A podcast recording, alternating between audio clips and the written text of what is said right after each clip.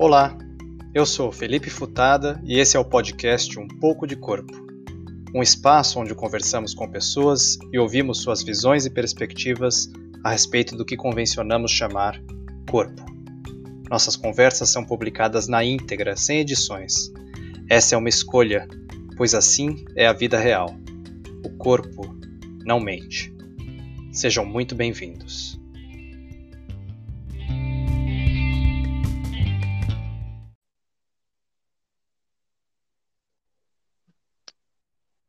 Olá.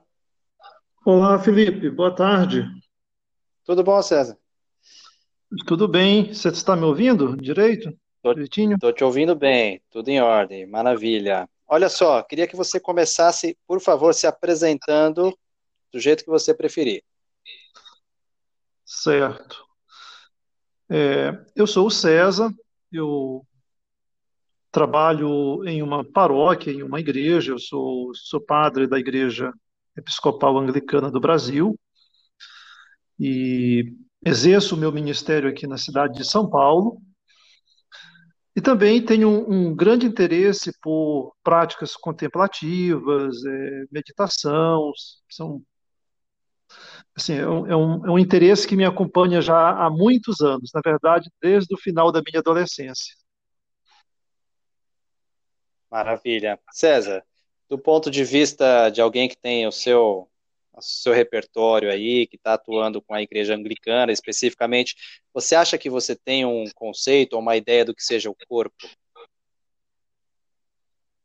Ah, o, o meu conceito, Felipe, ele ele está muito assim, digamos, alicerçado na, na tradição judaica cristã, nos textos é, é, sagrados dessa tradição é, que eu, da qual eu nasci, na qual eu cresci e, e, vivo e milito, e estou militando até hoje, né?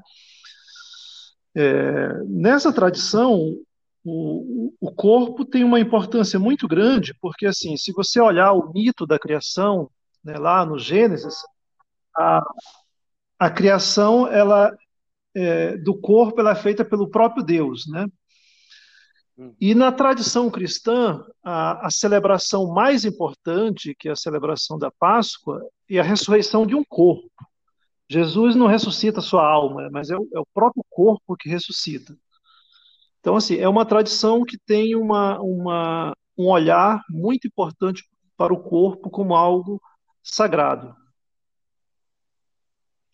Muito legal. E você acha que pode ter uma certa contradição em alguns momentos, ou pelo menos nas interpretações do corpo ser sagrado, e ao mesmo tempo a gente, ou pelo menos algumas abordagens, quererem cercear o corpo, colocar o corpo como uma coisa muito mundana e menos espiritual? Sim, o que acontece? O, o cristianismo, como eu também acredito que as demais religiões, mas vou falar do cristianismo, que é onde eu estou, é, teve diálogo com muitas outras culturas. Né? E nos primeiros séculos do cristianismo, é, um desses diálogos, e, acabou tendo bastante influência, foi com a filosofia platônica. Isso teve grande assim impacto no desenvolvimento da teologia é, em Agostinho, um pouco antes é, em Orígenes, na escola de Alexandria, e daí surge essa ideia do corpo como algo inferior e como se fosse a alma separada do corpo, porque Orígenes tinha uma, uma, uma ideia, é, ele desenvolveu um pensamento da pré-existência da alma, como se a alma já existisse antes né, do nascimento, coisa do tipo.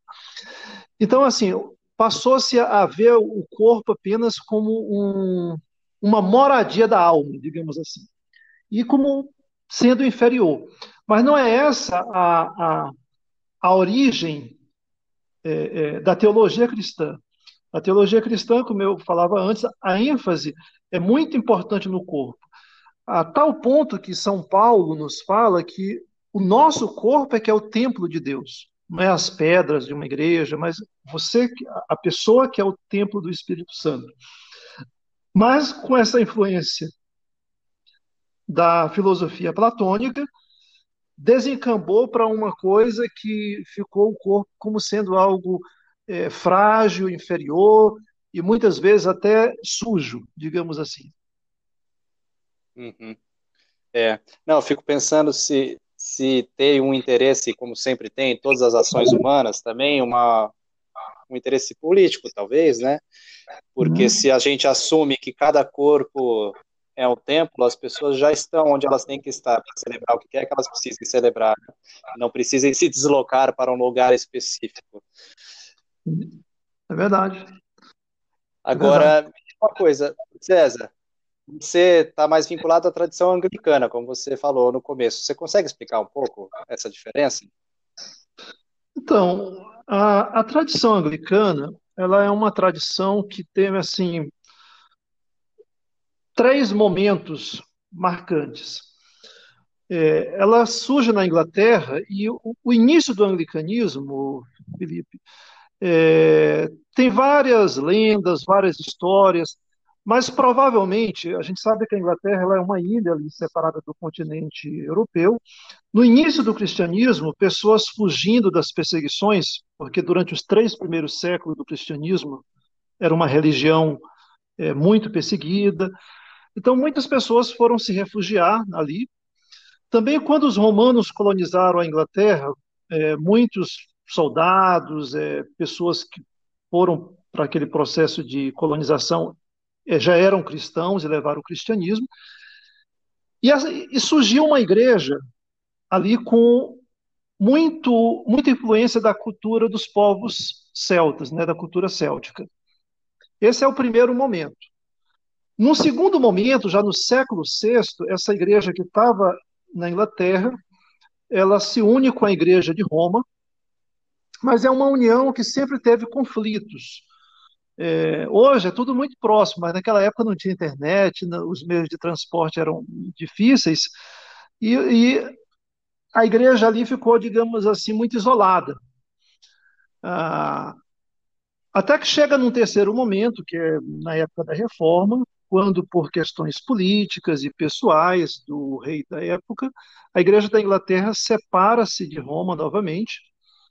Ela mantém-se como uma igreja católica, mas uma igreja católica reformada e aberta muito para a, as questões do, do, uso da razão, por exemplo. Né?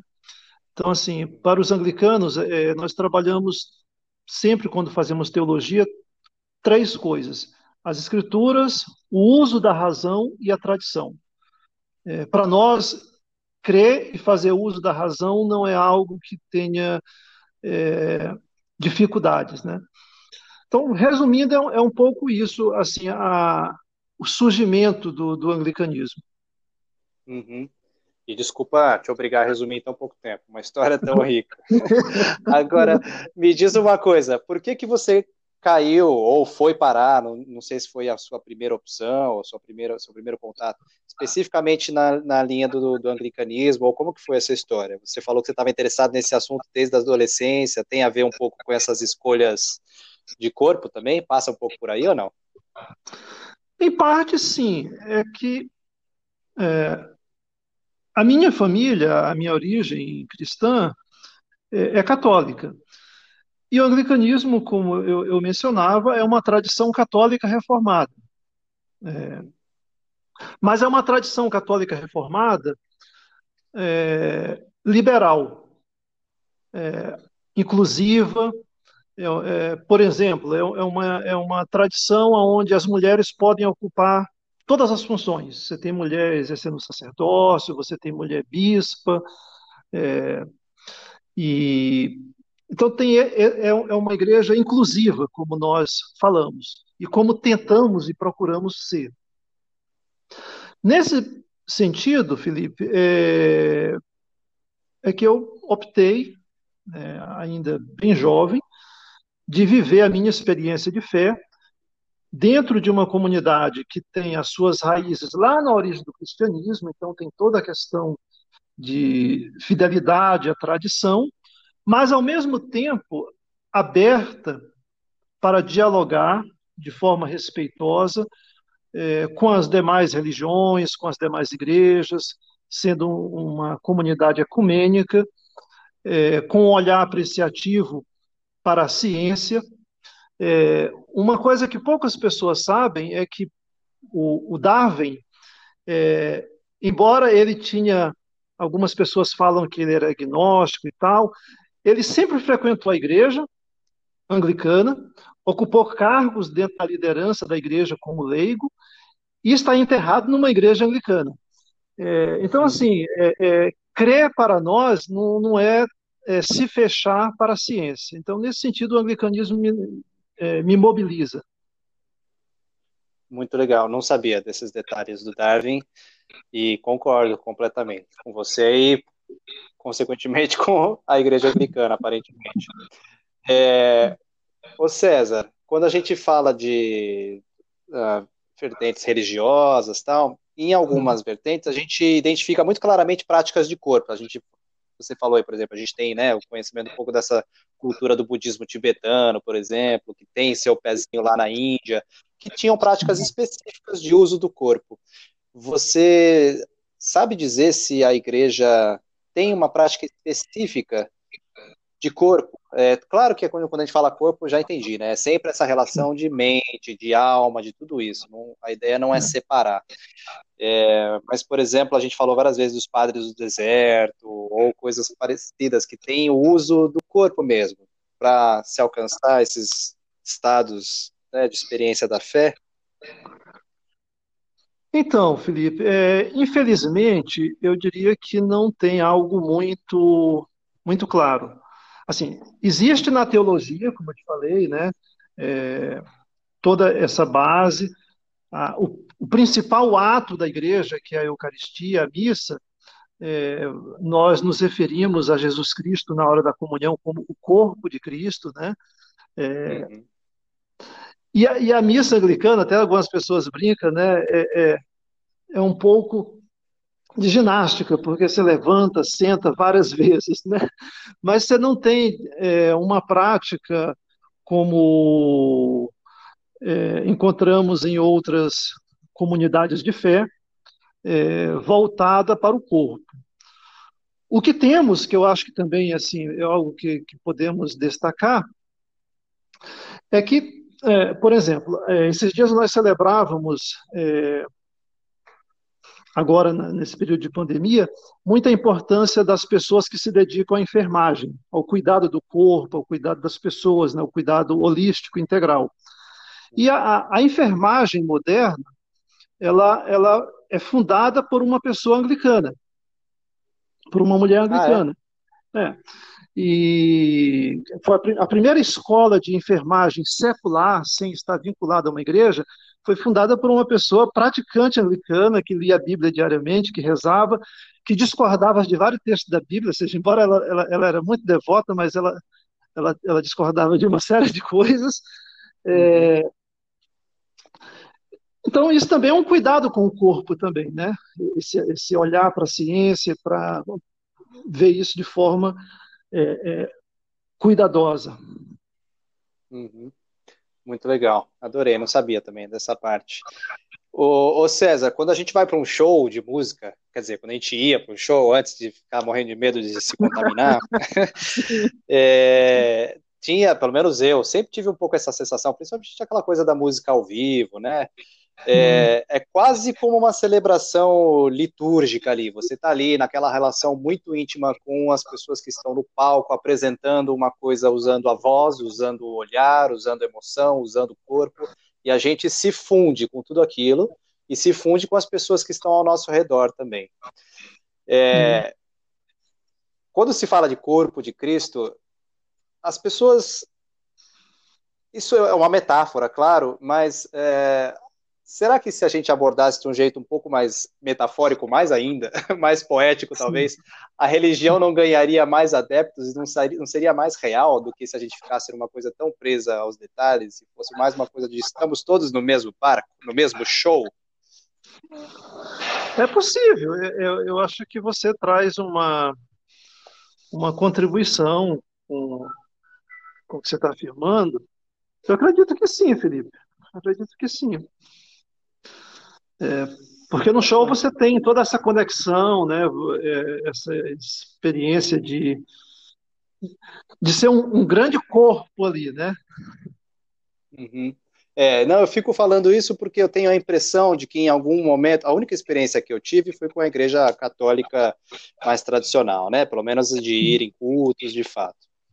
E eu vi ali uma, uma, separação muito grande da questão do corpo, quase aquela coisa que a gente falou no começo, né? Do corpo Sim. não ser uma via considerada, né? Não. acessível. E, e, a impressão que eu tenho é que, principalmente nesses movimentos mais modernos, talvez entre alguns dos evangélicos, né, essa abordagem literalmente do corpo a corpo faz mais sentido para as pessoas. Posso sim. estar enganado. Eu acredito é... que sim. E é uma metáfora que está na Bíblia. São Paulo, quando se refere à igreja, ele fala que a igreja é o corpo de Cristo. Né? É, Cristo é a cabeça, mas os membros, as, as, as, pessoas da comunidade é o corpo. Então, é uma imagem que está na Bíblia. É, agora, Felipe, tem, uma, tem também nas igrejas hoje, principalmente na, na Europa, nos Estados Unidos, aqui entre nós que somos latinos, nem tanto, mas nesses países, eu acho que você acompanhou, deve ter visto nos meios de comunicações, todas é, questões relacionadas com a sexualidade de forma abusiva, né, escândalos que aconteceram, né? Uhum. Bem, em função disso, as igrejas elas criaram uma série de protocolos chamados igrejas seguras. Então hoje tem, infelizmente, tem toda um, uma questão muito relacionada com o toque, né, com não chegar perto a ponto de ter igrejas que suspenderam, por exemplo, na, na hora da missa, aquela saudação da paz, que aqui no Brasil o pessoal se abraça na hora da. É, você vai numa missa, na hora da saudação da paz, as pessoas se abraçam, se cumprimentam. É, Em alguns países, é, é, isso tem sido é, é, muito mais assim simbólico, você olhar, fazer um gesto para a pessoa, acenar e evitar toques, por exemplo. Né? devido toda essa coisa de que aconteceu no passado, que é algo realmente completamente condenável, né? Que uhum. foram o, os abusos, né? Uhum. É, é. É, não sabia que estava a esse ponto. Ô César, fiquei curioso uma coisa. Você falou dessa abertura, pelo menos da igreja anglicana, ser mais aberta, você citou as questões das mulheres, né, que podem ocupar cargos, celebrar e tudo mais. E os, os outros gêneros aí, para as pessoas que se identificam, se declaram é, gays, lésbicas, enfim, toda essa gama nova aí. Como que é essa relação da igreja anglicana com esses corpos, esses outros corpos? Então, é, é, a, a igreja anglicana ela tem uma postura de completa, assim, acolhida. Eu só preciso observar que cada país, a igreja ela é independente. Embora são, a igreja esteja em plena comunhão com o serviço de cantuária, que é o primaz da igreja no mundo inteiro, em cada país a igreja tem os seus próprios bispos, o seu próprio primaz local, e a igreja toma decisões locais.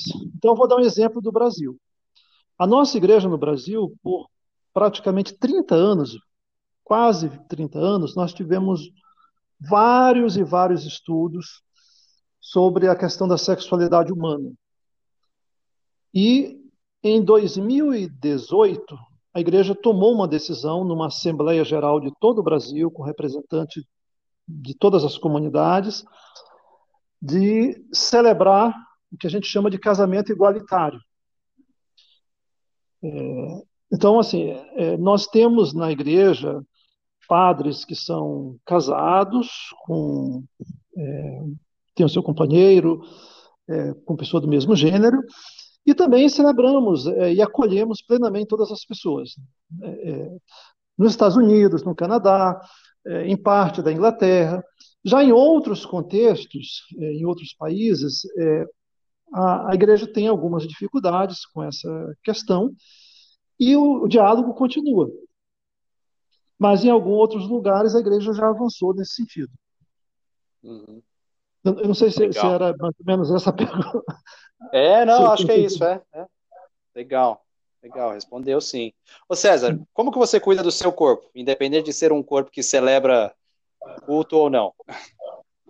Então, é, eu já tive várias experiências, Felipe. Durante um tempo eu tentei academia, mas não, não, não me adaptei muito bem. Pratiquei Ticum por uns três anos, é, algumas escolas de Ticum aqui de São Paulo. Ah, pratiquei yoga tibetana também.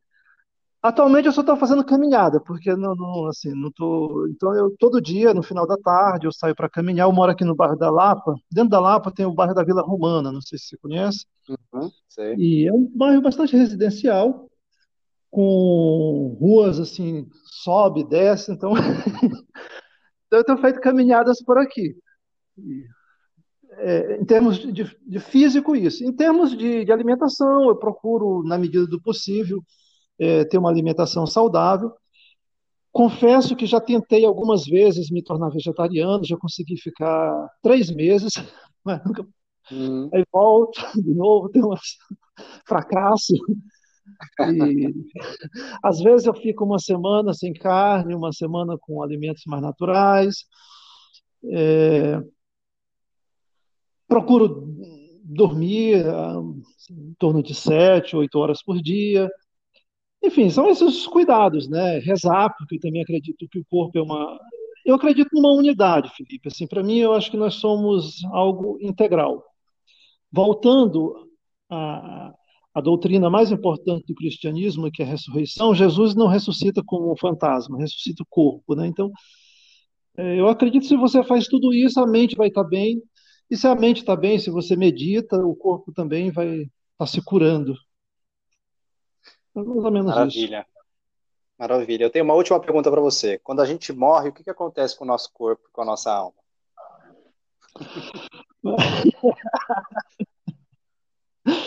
Bem, a, a, a, na tradição cristã nós cremos, é, isso aqui eu estou falando a partir do ponto da fé, né? Isso aqui eu não tenho como. Acho que cada um tem a sua experiência. Nós acreditamos uhum. na ressurreição, acreditamos que é, é, essa ressurreição ela, ela acontece é, já no momento em que nós é, é, fazemos essa passagem da morte. Né? É, o corpo vai se unir à terra e nós ressuscitamos em um corpo glorioso, em um corpo é, é, de vida, de luz. Mas a, a, a, matéria ela se une à Mãe Terra, de onde viemos, né, dessa poeira cósmica, e continua também viva aqui, né, alimentando a terra. É basicamente isso. Né? Viemos da terra e para a terra retornamos. Amém. Espero que sim. Maravilha. César, muito obrigado. Tem alguma coisa que você quer falar que eu não te perguntei, que a gente não abordou? Ainda sobre o corpo, Felipe, tem, tem duas passagens na Bíblia que sempre me chamaram muita atenção, é, que eu gostaria de compartilhar. O primeiro é que, num determinado momento, Jesus vai na casa de uma pessoa e uma mulher lava os pés de Jesus, toca, pega os pés dele. E aquilo foi, é, é, alguns teólogos acreditam nisso, e eu acredito também, é, foi o que motivou Jesus também lavar, digamos assim, os pés dos seus discípulos, que é uma das cerimônias mais importantes que existe na tradição cristã, que é também tocar, pegar é, é, os pés, que tem toda uma simbologia, né? Se a gente for olhar a, o corpo a partir dos símbolos, né? Os pés têm, tem, tem toda essa simbologia também, muito rica. E eu só, só gostaria de relembrar isso, assim, porque numa cultura muito patriarcal, que era a cultura de Jesus de dois mil anos atrás, a nossa ainda hoje, nossos dias, dependendo do lugar, do país, né, a gente vê ainda aqui no Brasil quanta violência com relação às mulheres. É, Jesus se permite ser tocado por uma mulher. E ele aprende com aquele gesto e toca outros também os pés, né? É, era algo assim que eu gostaria de compartilhar. Adorei, é. Não, é, eu, eu, adoro ler sobre essas coisas, essas analogias, esses, principalmente esses símbolos. Tem um, o Jean-Yves Leloup escreve bastante sobre isso, né? E ele sempre remete um pouco a essa tradição judaico-cristã que tem inúmeros, sei lá, sintomas, talvez que a gente possa chamar assim, que a gente consegue interpretar ou lançar luz sobre eles desse ponto de vista mais teológico, filosófico, né? Ele fala exatamente sobre os pés, que são essa conexão com a terra. Isso. Então, é, é, não, e eu estava lendo esses dias, inclusive, adorei que você falou, que a gente precisa. É, eu gosto muito de ler Lupe também, eu gosto muito de ler as coisas dele. Muito legal. Maravilha, César. Muito obrigado. Espero que estejamos com os nossos pés dignos de serem lavados. Felipe, olha, muito obrigado, muito bom falar com você. Parabéns por, pelo projeto. Eu, eu, estive vendo, ah, ouvindo alguns dos vídeos, né? Eu, é. eu vi o da, da, Elisa, o do professor Jaime também, gostei muito, fiquei encantado. É, fiquei muito encantado com, com essa experiência, essa proposta que você está fazendo.